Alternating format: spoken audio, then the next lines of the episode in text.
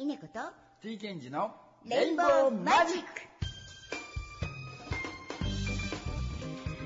Hello everybody あはんはいということで3月です、ね。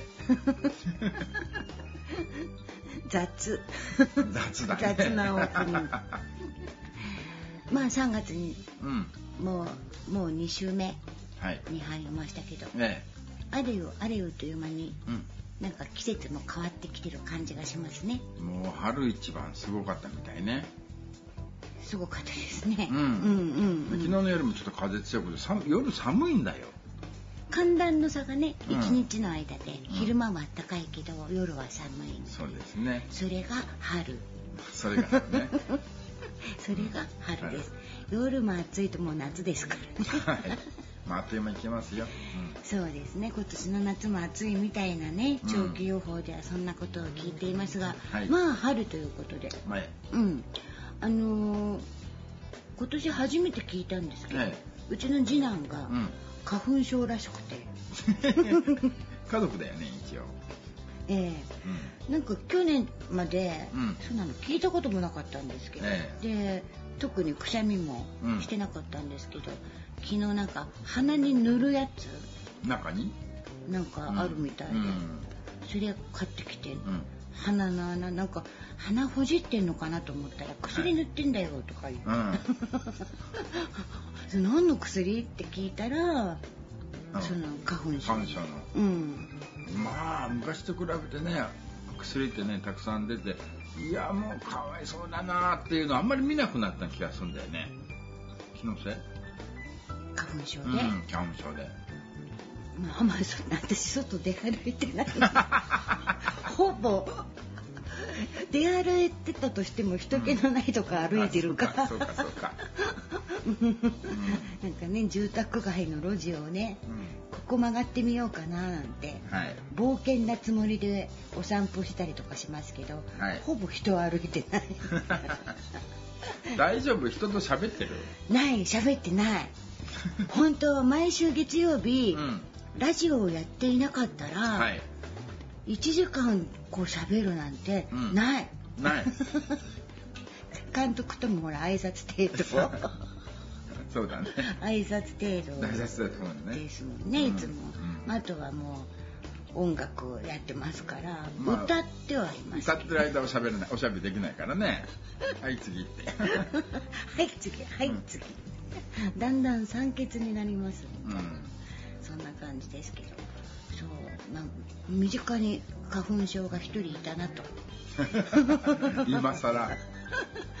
だからまあねあの何が言いたかったかというと、うん。花粉症の人は、はい。もう今ちょっと厳しい季節なんだろうななんて、そうですね、うん、思ったりしますけれど、まあ春めいてきましたので気持ちも明るくはい。なったでしょうか、今週も元気いっぱいお届けしましょう。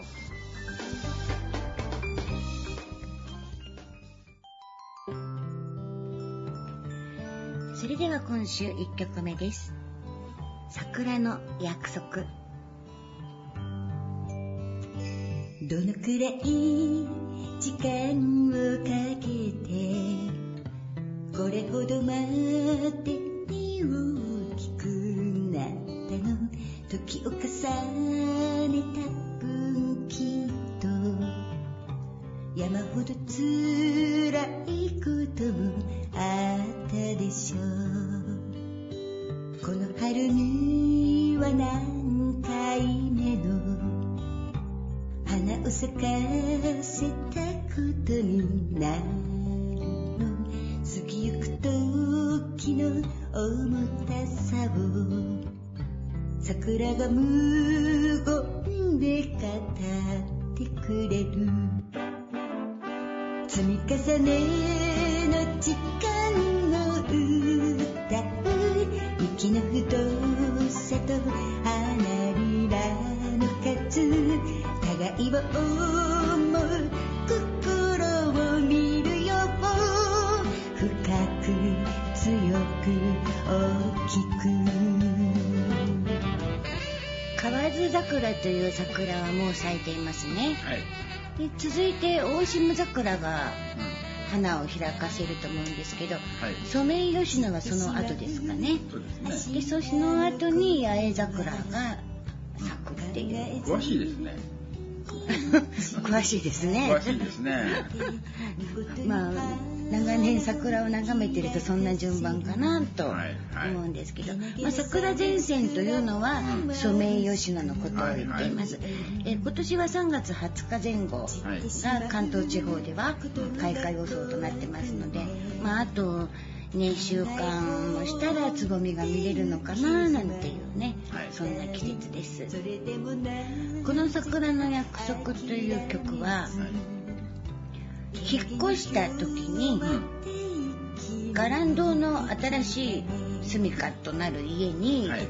とりあえずピアノだけ運びまして、うん。荷物は後日引っ越しっていうね。はいピアノ業者さんにだけ先に頼んで運びましてはいでまあその時にガランドのお家の中でピアノがあってなんか曲書こうかなと思って書きました。ちょうど季節がね、はい。桜の季節だったので、うん。この歌が誕生したわけですけれど。はい。まああの恋人の約束をするような気もするし、うん。友情な気もするしなんとなく卒業式ソングな気もするし。そうだね。うん、えっと我が子のはい。卒業式、小学校の卒業式で、なんか保護者代表でこれ歌うことになり、えー、そんなことあるよ。はい、PTA の役員やってたのであの体育館のピアノで歌いました。桜の約束。いろんな思い出があります。お届けしました曲はアルバム「ライムライト」より「桜の約束」でした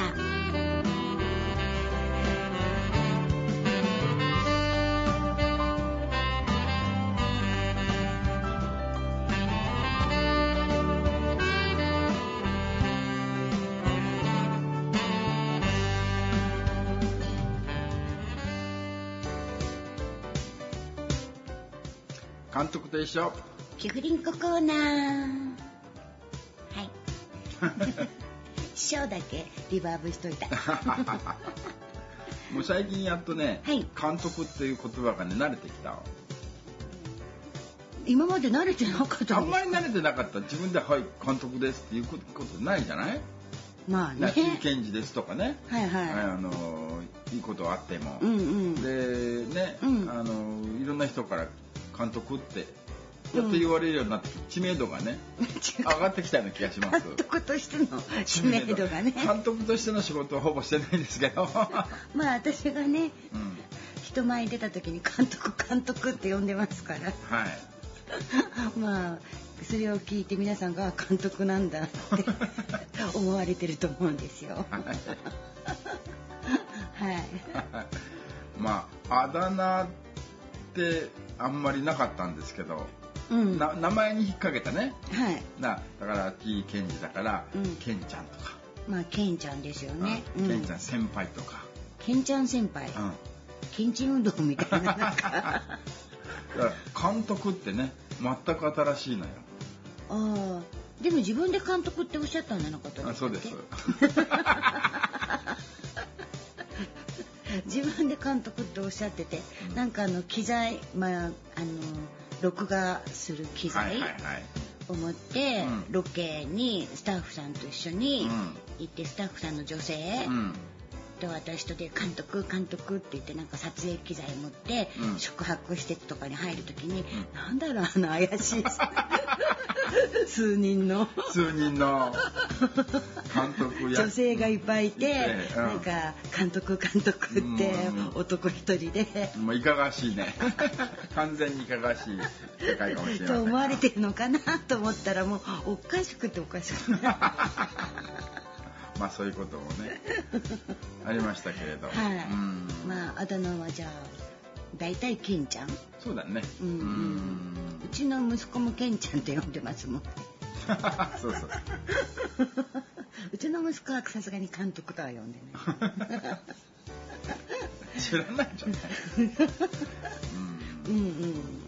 あだ名ね。あだ名ね。だ名ニックネームまああだ名っていうかニックネームですか、あの昔ですよね。私たちが小学校とか中学校とかを卒業するなんてもうすごい昔の話ですけども、ね。その昭和の頃は、はい。ニックネームっていうのは、うん。流行りだったの。今はさ禁止だったりするじゃんそうだね。今検診になってるよね。いじめにつながる、るからとかうん。っていう理由で、うん。なんかそういうの禁止なところも多いけど、はいあの思い出帳とかさ。うん、思い出帳。思い出帳ってありませんでした？何それ？最後にあの卒業式にもらうやつ？あの自分でうん。ノートを用意して、うん。クラスのみんなに名前とかニックネームとかあの好きな食べ物とか書いてって言って書いてもらう。一言みたいな。よく覚えてるね。あったような気もするわ。まあ男子はあんまり思い出帳をねうん。書いてっていう男子はいなかったと思うんですけど女子は思い出帳をはい。卒業式に間に合うようにこう回して回してうん。みんなに書いてもらうなんて。あれで、はい、まあ、名前うん、趣味うん。特技はい。でニックネームって定番要素だったの。あそうなんだ。うん。うんうんでも私もニックネームがなくて。うんはい。名前が稲子だからさ。ところで本名は？そんなこと聞いたの監督だけですけど、うん。名前が稲子だからもう稲子って呼ばれちゃってはい。まあ親しい人は稲ちゃんって呼ぶ人もいるけど、うんまあ大体稲子ってうん。呼ばれちゃうからニックネームってないんだよね。ね欲しいの？それすごくね羨ましくて。羨ましいんだ。一回だけ、うん。その中学校上がったぐらいの時に、あのリンリンランランっていたんですよ。あの中国人のなんとか人形ってやつかうんそうかな。うんなんかこう髪の毛2つにこうはいはいはい。湯いてこうゴムがいくつもついてる。恋する私はなんとかかんとか人形ってやつね。今監督さ歌っちゃってるけど また奈々ちゃんに怒られるよ。歌わないで。あそうだった。鼻歌も禁止でしょ、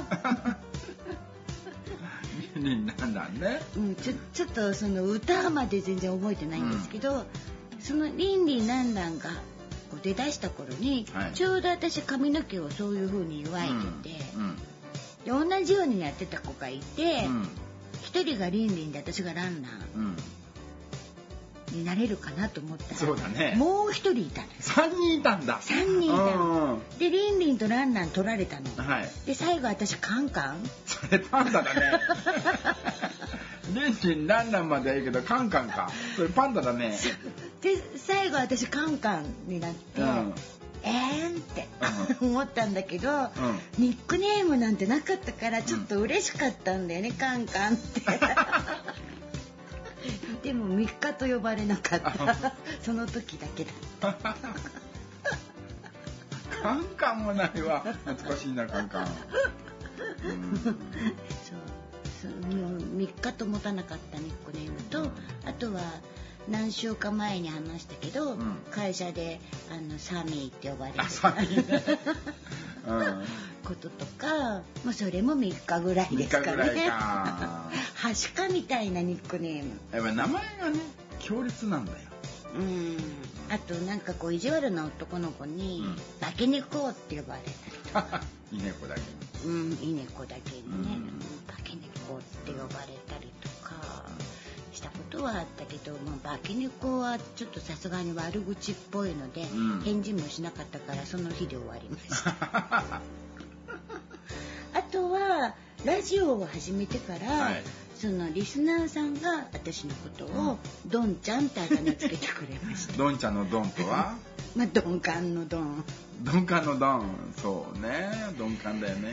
私あの決して鈍感ではないんですけども、うん。言わせていただくと、うん。ただ人様に興味がないので他人様に、興味がないからうん。人が何か言ってても気にしてないからそうそうそう。覚えてないってやつ？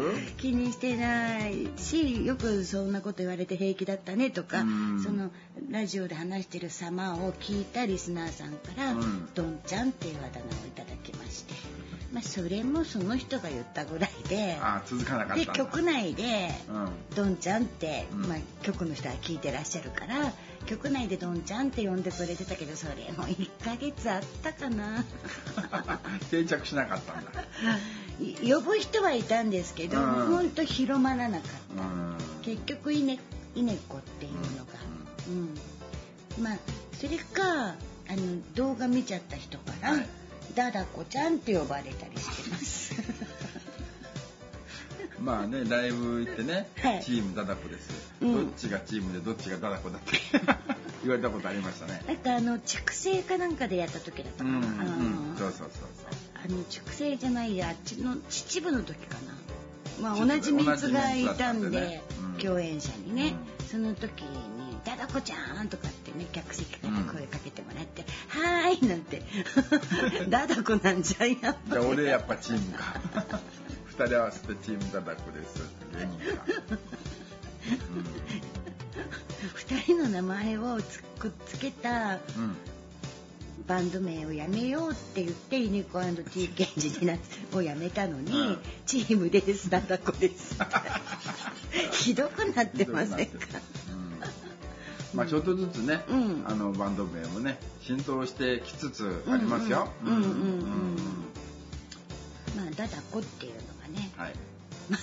私たちのうん。なんだろう絆。スタートライン？スタートラインはちゃんとサックスとピアノと歌だったんあ、ですよそうかそうか。絆がダダコなのね。でなんかコラボレーションっていう形でお互いソロでソロとソロがコラボレーションして今回ライブやりますよ的な感じで、ソロ活動も別にねはい。やってたじゃないですか最初の頃はね、はい。でもダダコのムービーを撮影する頃からはい。チームになっていたんだと思いますスタッフも含め、チームにね。うん、そうね。うん、だからまあチームダダコはなるべくしてなった名前かなとは思いますけど、はい。うん、うん。まあ春は出発の季節ですから、ええ、うん、新たな気持ちでそうですね。新たな気持ちで何が出発点だったかっていうのをね、うん振り返ってみるのも面白いかと思いますけど、はいとりあえず曲一曲いこうかな。うん。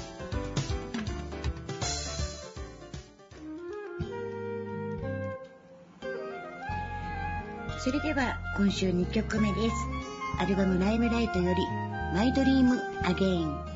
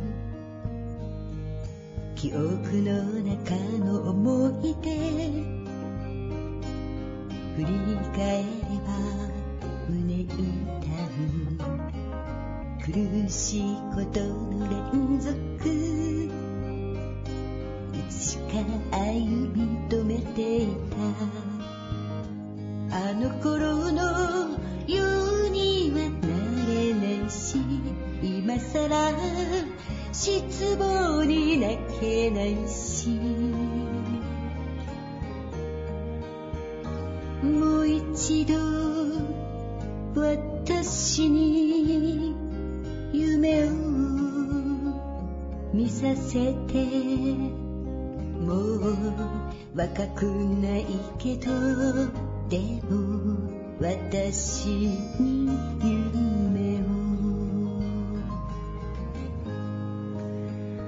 この「マイドリームアゲインという曲が私にとっての T ケンジのとの活動の原点になってるんですよあ、これ。うん。この曲は、えっと、イネコがイネコとしてソロ活動をしていたはい。最後、うん。もうこれ最後と思ってはい引退しようとしてたん。ですけれど、うん。その引退記念のつもりで開催をしたえー、イネコワンマンライブ、はいウェーブ101でのうん。ファイナルのステージの時に書き下ろした曲でした。はいちょうど今住ん。でいる家に引っ越してきて、はいもう本当悩んで悩んで、うん。何のために音楽をやっているのか見失い、音楽をやることが苦痛でもありは人にお聞かせするのがなんかもう情けなく本当に落ち込んでいた時に夜眠れなくて眠れなくてもうじわじわとこう朝が来るわけですけどその時にふって湧いてきた曲なんですね。で非常に矛盾してるじゃないですか。もうやめようとはい思ってるのに。でもファイナルっていう予定も立ててしまい、うんこれで終わるはずなのに曲を書くということ自体が相反する行動ですよね。はい。でも私の中で本当は本当はやってたかったんだろうね。うん。でももうその本当はがもう分かんなくなっちゃって。で自分的にはとても辛かったんですけど、はい。その朝がこう夜が明けてくるしらしらとしてくる時によし曲書こうと思ってはい。出てきた歌詞がこの歌詞だったんですよ。うん。で「マイドリームアゲインっていうもう一回夢を見ようっていう歌詞になっていたんですけどそれを書こうと思ったわけじゃなくもう次から次へと言葉とフレーズが生まれてきてこの歌ができていったんですが出来上がって初めて一曲の作品となった時にはい。あ私本当は音楽をまたやっていきたかったんだろうな。まだまだやっていきたかったんだろうなってちょっぴり思いました。しかし遅かりし。そうそうかし。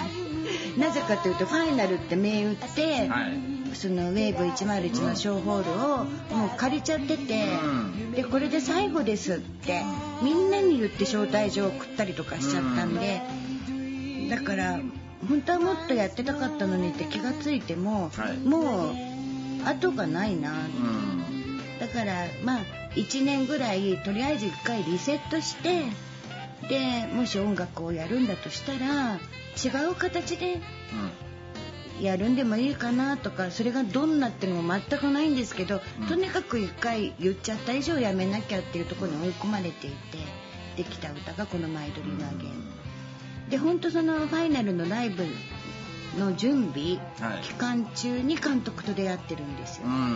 で監督に一緒にやらないかって言われたんですよ。うん。人がやめようとしてなんだこいつって。でサックスとどうやってみたいな感じで。でまあその時はなんとなくほらこの歌を書いた気持ちっていうか、は違った形でもいいからやってみやっていきたいんだまだっていうのがあったので、なんとなくその監督の言葉におんぶに抱っこじゃないですけれど、はい。自分は一人でやってきてスタッフを抱えて一人でやってきたうん。今までを全部やめました。はい。でなんて言うんだろう。監督とコラボレーションうん。の時だけはやってもいいかな的なはい。感じでいました。うん。でそれをやるってなると、うん。結局ソロのお仕事も続きでライブハウスとかからオファーが来ちゃうんです。よ。え。でコラボですから毎回 T ケンジと一緒なわけじゃないんで、うん結局ソロでやってしまった。り、でそのあのオーナーさんとかがイベントを作ったりされる時に司会やってくれないかとか、うん。いろんなオファーがあって、結局また同じ仕事をやってやめてはいなかったんだけれど、うん。心の中ではあれが最後と思って書いた曲だったんですね。そして監督とその最初のイベントですよ。はい。あの監督が主催したイベントに私に出演依頼をしてくださって、その時はソロで出たんですけど、このその時に歌った歌の中にこの「マイドリームアゲイン」がありまして監督がこの歌を聴いてうん。一緒にやりたいと思ったんだって言われて、うん。あまさに「マイドリームアゲイン」のスタート締めくくりでもあったしスタートでもあったしっていうそういう私にとってはすっごい重みのある曲です。だからあのラブソングを自分の経験で書いたことはないって散々この番組で言ってるんですけれど、はい。この歌は本当に私の経験から生まれてきた歌です、だから非常に大切な歌なのでこれからももうずっとね歌い続けていこうかなと思っていますけどまあ私も踏みとどまってまた違った道ですけれども歩み始めて今に至ってます、はい。まあ、皆さんにもそういう時期ってあると思うんですけれど道が同じじゃなくても違う道へ行くにしても、まあ、この春ですからねはい。節目でもありますのでこう皆さんに「マイドリームアゲインという歌をねお届けしたいなと思ってそれでかけました。はい。ちょっとなうるっとする内容だね。いい話でいいした話しちゃったね 東に日が昇る。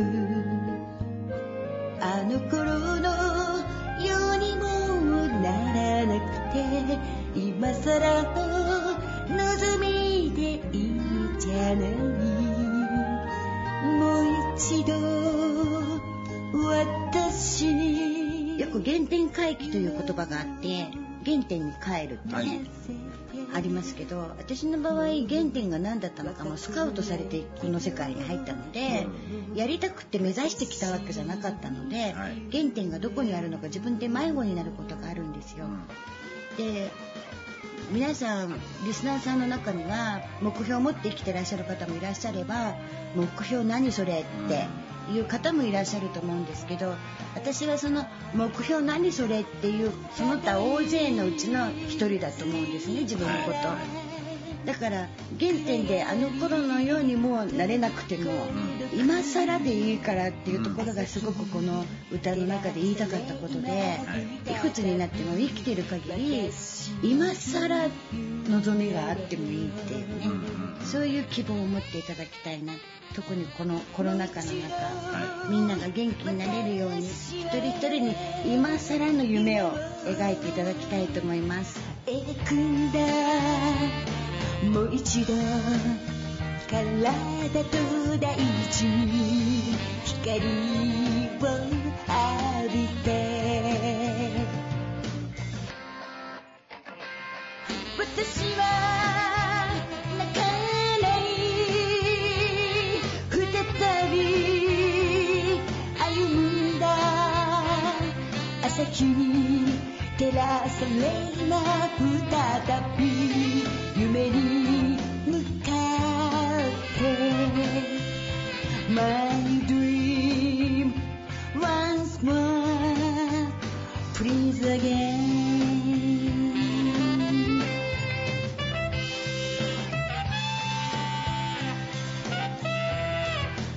お届けしました曲はアルバム「ライムライト」より「マイドリームアゲインでした。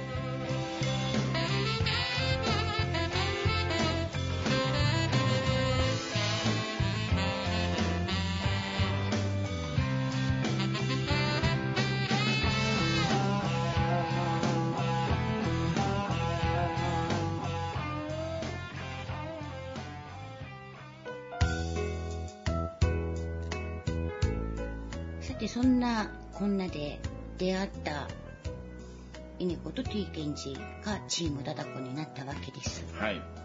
そして今ライブが予定されているわけです。はい。どうした？どうした？たどたどしいけど何かあったかな？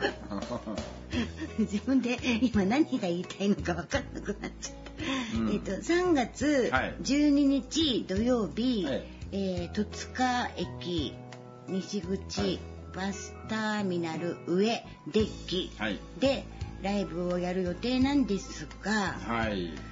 えっと、今の今はい。まだ何の連絡も来てないのですけどえ私の予想ですが、えはい。まん延防止が延長されたので、うん。中止なんじゃないのかな。まあそうですね。過去ね2度ほどっていうか全部なんですけど 全てコロナでまん延防止等で、あのー中止になりましたとはい。連絡が来るんですが、うんうん。で今回うん。6日までだったじゃないですか。はい。であの、まあ、秋田県もありますけれども、うん。7日からまた30月末まで、はい延長されましたね、えー延長されたので、うん。いやこれ中止だよね。じゃないかと思うんですよ。うんだから今告知していいのかどうかっていうところの問題がはい。すごく迷うところなんですけれども、はい。まあ今の今中止という連絡は来てないんです。はい。ホームページ上も中止になってないしチラシもねできてるので。もう今週の土曜日なんだけどなーっていうところなんですわ。気持ちの整理がねつきません。まあ準備はね 準備はねまあしてますけれど。してますけれども。はいということで一応ですけどもまあ、はい。やるんだったら3月の12日に、はい。えー戸塚駅でやりますよと。はい。時間がえっ、と何時だっけ？15時20分。15時20分。はい。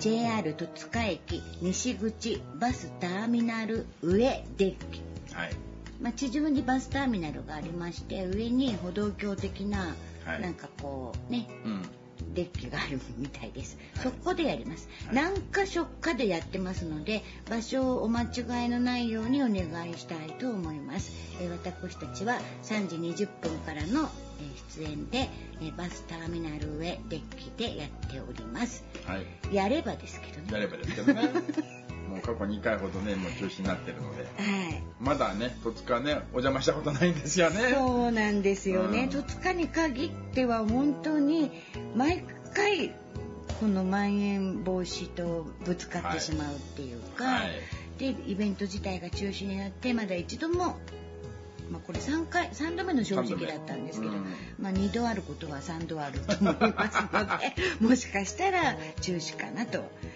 そしてえっ、と次。はい。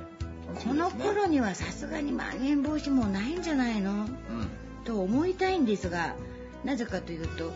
全然人数が減ってきてる感じがしないんですしよね。ないのよね。でもまあ冬のこう乾燥した季節からうん。ちょっと暖かくなって、はい。雨も降ったりとかして、うん。湿り気もあったりすると、まあ、ちょっと収まってくるんじゃないかなっていう希望的観測はい。の中で、えっと、4月の22日は金曜日です。えっと、JR 総武線市川駅北口ロータリー、えいつもやってるところですね。ね。こちらで、えっと、ストリートライブを行う予定です。4月22日金曜日、夕方6時、はい。18時から、えーまあ、小1時間、はい。そこにおりますので、えーよろしかったら足をお運びください。そして、えーその後ですね、はい。えー4月30日というともうゴールデンウィーク真っ只中になりますか、うんえー土曜日です。イオンモール千葉ニュータウンコスモス広場にて。でこちらはまだ時間など詳細が決まっておりませんが2ステージを予定しておりますので、はい。また決まりましたらお知らせしたいと思います。そして5月の27日さすがにここはもう大丈夫だろういくらなんでも。ねね、えーこちらは、えっと市川駅同じくですね JR 総武線、えー市川駅北口ロータリーにて同じく18時からということで5月27日金曜日も予定しております。はい。ということで、まあ、まずは今週末土曜日どうなんだろうっていうところですけれども、はい。はい、まああのねそれ他にもね、まあ、23本やり取りをしておりまして、うん。もしかしたらまた予定がね、うん。増える可能性もありますので、ね、ホームページと、ね、チェックしていただいてほしいですね。まああの冬晴れの季節が終わりましたので、ええ。移り変わりのあるお天気だと思うんで、はい、外でやる限りお天気に左右されてしまいます。で、まあ、市川駅でのストリートライブは若干傘があるので小雨程度なら結構です。はい。イオンだとイオンだと一応雨天決行で場所をちょっと移動して。コスモス広場は屋外ですけれどももしかしたら館内の中館で内ね。映ってやるかもしれないということです、うん。まあそれも近くなりましてからねまたはいブログ等でも公式ページにはもちろんですけれども、はい。ブログ等でもあの掲載していこうと思ってますのでチェックしてみてください、はい。ということでまあやめるやめる詐欺がうんやめずにまたにやってるっていう話。やめやめだから最後にねもういいや最後にした曲を聴いて一緒にやろうって。それでまたなんか間髪入れず始まっちゃったみたいなとこありますよね、そうなんですでこれね「はい。あのマイドリームアゲン」はい。まあ、他にもねちょっと気に入った曲はあったんだけど、うん。特にこの「マイドリームアゲン」うん。ねあのビデオをねまあビデオかな？撮ったんだよねあなんかねうん。カメラでうん。ビデオ撮ってましたよ、撮って編集俺したんだよね。うん、うんうん。でそれあの見ててそのあいいな一緒にやりたいなと思ったわけですよ、はい。でもマイドリームアゲンはサックスいらないだろうって。でもう一曲あったのね。はいはい。あのお日様 P ああ愛してるですね。愛してるかな。はい。いいなとなんか残ってるわけですよ、はいはいいやサックスはいらないだろう いいな一緒にやりたいと思うんだけど。いやサックスのこうこれこの、ね、シンガーソングライターという形の稲子っていうの出来上がってるので、いやいらないだろう。どうやったら入れられるかねってよく考えたもんです、やっぱピアノ1台でその当時はやっていたので、うん。今ね皆さんに聴いていただいたのはアルバムですから、うん。ドラムもベースもいてっていうね、感じでアレンジされてますけれども、うん。えっとピアノ1台でライブやってた時はもう伴奏から何から全部ピアノではい。片付けてましたから、うん。隙間を作ってないわけですよね、何か入る、はい。っていうか隙間あっちゃいけないんで。うん、でだからそれを聞いてればどうやって？って思いますよねそりゃね。うん、全部ね伴奏抜いたとしてもこの曲にサックスというイメージはないっていう感じね。なかった当時はね。う、ん、でもアルバムになったらすごく良かったですよ。うん大変苦労しました。いらないだろうと思ってる曲をアレンジするわけですから。でも何とかして詰め込みたいわけよ。あなんか俺の存在意義っていうの、やでも嬉しかったですね。あのあまりミュージ私あのシンガーソングライター同士のお付き合いっていうのは結構あるんですけど、うん。当時監督はバンドのメンバーだったので、はい、そのいわゆるバンドさんうん。とお付き合いってあんまないんですよね。はい。あのやる日が違ってしまったりとかイベントもね、うん。あのイベントも弾き語りは弾き語りで固められちゃうことが多かったりしちゃうんで、なかなかバンドさんとの接点がなかったんですけど、うん。バンドやってる人に一緒にやりたいって言われたのはすごく嬉しかったですね。うんうんで当時その同じザ・リバーというバンドのギター弾いてらっしゃる G ケンジ。G ケンジ。これもケンジですね。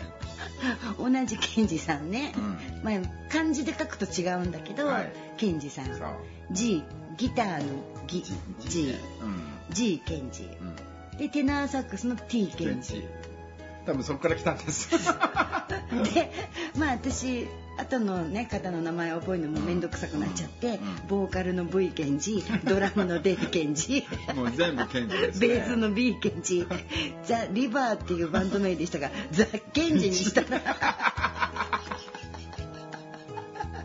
とまあ私と当時まだいたスタッフさんたちと、はい。ザ・ケンジって言ってたりしたんですけれど、うん。あの G ケンジさんと、はい。あのレインボーマジックにも何かとか出ていただいたんですけど、あとボーカルの純坊と、はい。であのズイランっていうライブハウスで、なんか純坊と稲子の日っていうのがあったりして、うん。あれ毎週やってたのかな？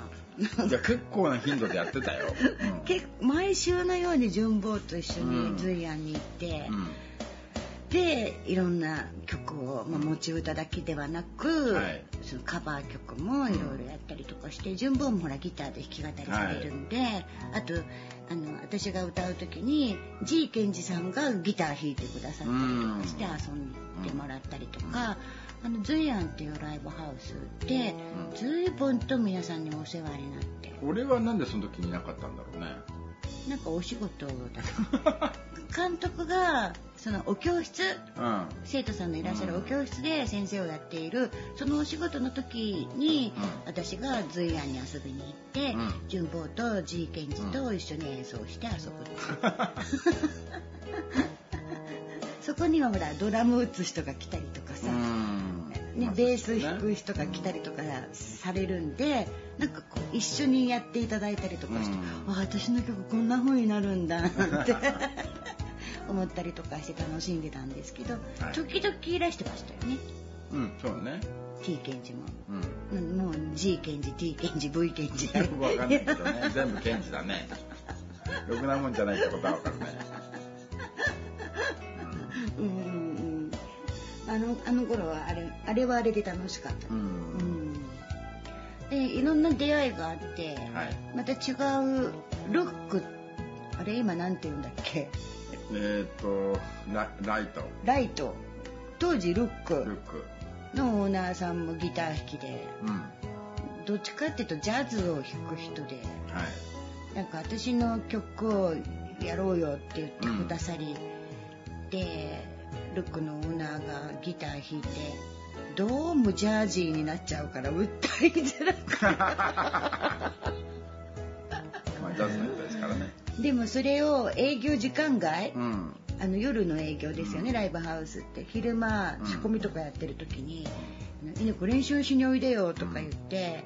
あのギター弾いてくださって、でそこにはベースもドラムも来たりして、でなんかジャージーのバンドになってムーンライト歌ったりともうムーンライトがムーンライトじゃなくなるみたいな歌詞長えな。2番歌わなくていいよって言われて。意味がわかんないなんか歌の世界って2番までの、うん。文章で、ストーリーなのに、はい、2番いらねえよって言われて2番は全部その楽器のソロのパートになっちゃって。で最後「バカと笑う青いムーンライト」そこだけ歌えみたいな、なんか究極のアレンジをしてくださって。まあジャズの人でしょうね。そこで知り合った、はい、チャーシューっていう、うん、あそこで知り合ったんだ。はい、うん。チャーシューっていう方が、うん、この方はロックバンドをされてた方ですけれども、うん、自分でライブバーを作るって言って、はいお店を開かれましてそれが行徳にあるパンチクラウドというお店ですけれど、そこはもう月1猫の日っていうのがありまして、毎月行ってましたからね、はい、でその時も監督は教室の仕事。してんだよ。俺仕事してんだよ。だから。俺の仕事の時になんかそういうの来んだよね。そうそうそう。うんねなんかね曜日がそうなっちゃう。なんか金曜日とかだとね、うん、金曜日じゃなかった金曜日じゃなうん。そういうのがあって。結構活動的に動いてんだね。いろんなところで声かけてもらって、うん、だから辞めるって言った後ですからそれ全部ね、その T ケンジと出会った後の話ですから「マイドリームアゲイン」を書いて辞めようかなって言った後にいろんな人から声かけていただいて、いろんなお店に行って歌ってましたけどそれそのミュージシャン、はい、ミュージシャンと出会いたっていうんですかね、うん、千葉に来てからですけど、ね、うん、おかげさまで、はい、それであのネットでニコットタウンっていう、うん、あのバーチャルなんていうの、あれなんていう、ね、アバターがいてアバターの世界だね。着せ替えとかしたりする、オンラインゲームみたいな、あの中で知り合った渡さんから、富山に住んでらっしゃるシンガーソングライターさんですけども、はい、渡さんから富山に来られ。来られ、うん、富山でね文化会館文化ホールですか？来られ、うん、でライブやるからおいでよって言ってくださって、はい、そして2人でね、はい、富山にお邪魔いたしました。ね、うんあの時は飛行機で東京から追っかけてきてくださる方もいらっしゃいましたね。そうだね。すごいよね。あれなんか後でアニメになってなかった？アニメを作ってくださった方は福岡の方です。うん、福岡なんだ。同じ人じゃないんだ。あの方ではない、ね、うん、あの絵本作家の方と知り合いだっていうリスナー、うん、もうリスナーさんですこの番組はね、うん、であの私がニッコットタウンの話をしてたら、うん、ニッコットタウンにその方もアバターを作って入ってこられて、はい、それであのお友達になったんですけれど、そのネット上でですね、はいその方が絵本作家さんとお知り合いで、絵本作家さんに「君のように飛べないけど」を聞いてもらって、絵を描いてもらって、なんか動画作ってくれてました。あ本当。いろんな、うん、辞めるって言った割にはですけれど、かなり活動的でしたね。ね。ううんんまあね当時はね仕事も全部ねはい。稲子が取ってきてたからね。はい。うんうん。その分も今ね私が引き継いでおりますので。はい、今担当がねうん入れ替わりましたけれど、はい。うん、そんな風な時期を過ごして、うんコラボレーションという形からイネコ &T ケンジというふうにしっかり、はい。もう2人でがっちりやっていこうっていう風にう決めるまでの間っていうのはそんな感じで活動してましたね。ん。うんだから T ケンジは T ケンジでザ・リバーでねうん。あちこちでバンドでのライブもやってらっしゃいましたし、だから同じ日にイベントになることはまずなかったんですけれど、ううんまあリバーさんのライブもたびたび見に行ってましたよ。はいはいはい。うんうんうんね。うん、うん。もう歌を覚えちゃう覚えちゃう。一年間同じ曲しかやりませんからね。みんなどうしてるんだろうな元気にやってます元気にやってるみたいよ。うん。G ケンジは割とね活動的で、はいあちこち県外でも演奏したりとかしてるみたいですね。うんジュンボートは千葉駅のん駅前で一緒にストリートやったりとかしてて、うんうん。であそこあのやっちゃいけない場所みたいで、はい。たまに警察官に叱られてたんです。よ はい片付けてって。言われてたんですけどそこで。まあみんなよくやってる場所なんで、そうだね。あ空いてる時に私たちもやろうかって言って、うん。純坊と2人で代わり番号にはい。やったりとかしたんですけど、ん。その時にあの T ケンジが一緒だったりとかして、で T ケンジがお手洗いかなんかに行ってしまっていなかった時かな、ん。純坊が、うん。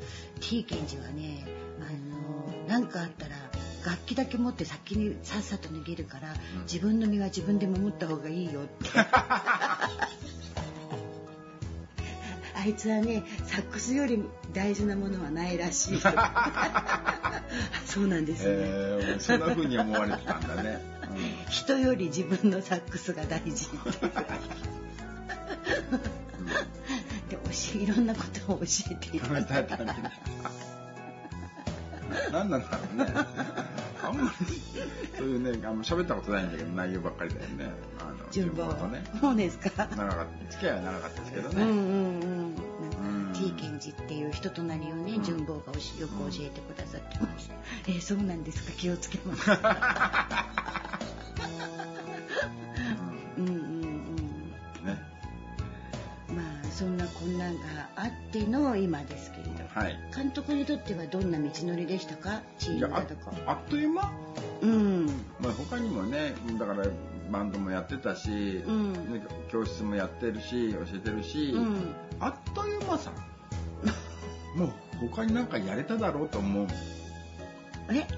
まだ他に何かやれて何かやれてただろうって、うんここにたどり着くまでに、もっと早くとかね、うん。うんなんか何かやられやれてただろうなっていう気はしますよ、うんうんだけどねもうこれからですからと思ってますね、うん。まあ、体はねだんだん年老いて、うん。無理が効かなくなってきてますけれども、うん。あのやっと始まったかと。と思ってたらコロナだと。まあでもコロナのおかげで、こういろんな準備ができてますよね。そうね、うん、あの、うん A スタイルだけじゃなくて、うんあの弾き語りあ弾き語りももちろんですけどピアノの伴奏でサックスを吹いてくださるみたいな感じの C, C スタイルのうんことも練習選曲もう選曲がとにかく大変。まあ、ああも言ってみたりこうも言ってみたり、うん。そんなにいっぱいピックアップしてもどこでやるよそれ全部みたいな、ぐらいクアップ量が多くって、はい、うん、でもコロナがあったから練習時間がたっぷり取れたので、うん。準備もだいぶできてきたんじゃないですか。そうですね、うん。うん。これからもう楽しみなんでね早くねコロナが明けて、はい。今は野外イベントをね、うん。限定してやっておりますが、うん。いつかまたねライブハウスなんかでね超ノリノリの、ね、ナンバーをやれたらいいね。いいですね。ちょロックンロール今ね野外なんで、まあ、お子さんもいらっしゃったりとかね、うんうん。あの家族連れも多かったりなんかするんで、うん。割とファジーというか明るいというかそうね。まあ、うん。聞きやすい感じ、うんうんだけどまあ稲子の新こっちはロックンロールなんで あのライブハウスで超もギターギュイーンみたいなねそういうロックンロールステージもねちょっとね憧れるかな稲子の真骨頂はロックンロールなんでっていうのを言えるのは多分監督だけ うなの。だってほらそれまでみんなが知ってる稲子っていうのはピアノの弾き語りでバラード弾いてたわけですから稲子の真骨頂っていうとバラードなんじゃないのと思ってる人の方が多いと思うんですけど実は何のロックンローラーロックンローラー。まずね髪の毛チリチリにして顔塗って黒くしなきゃいけないみたいですけどね。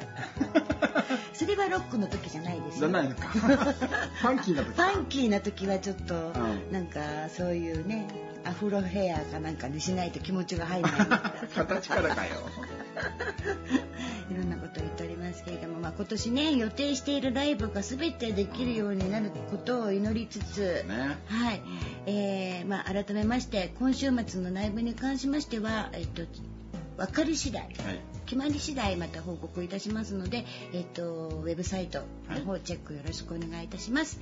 ということで今週はそろそろお別れです。はい。それでは皆様ごきげんよう。さよなら。さよなら。さよなら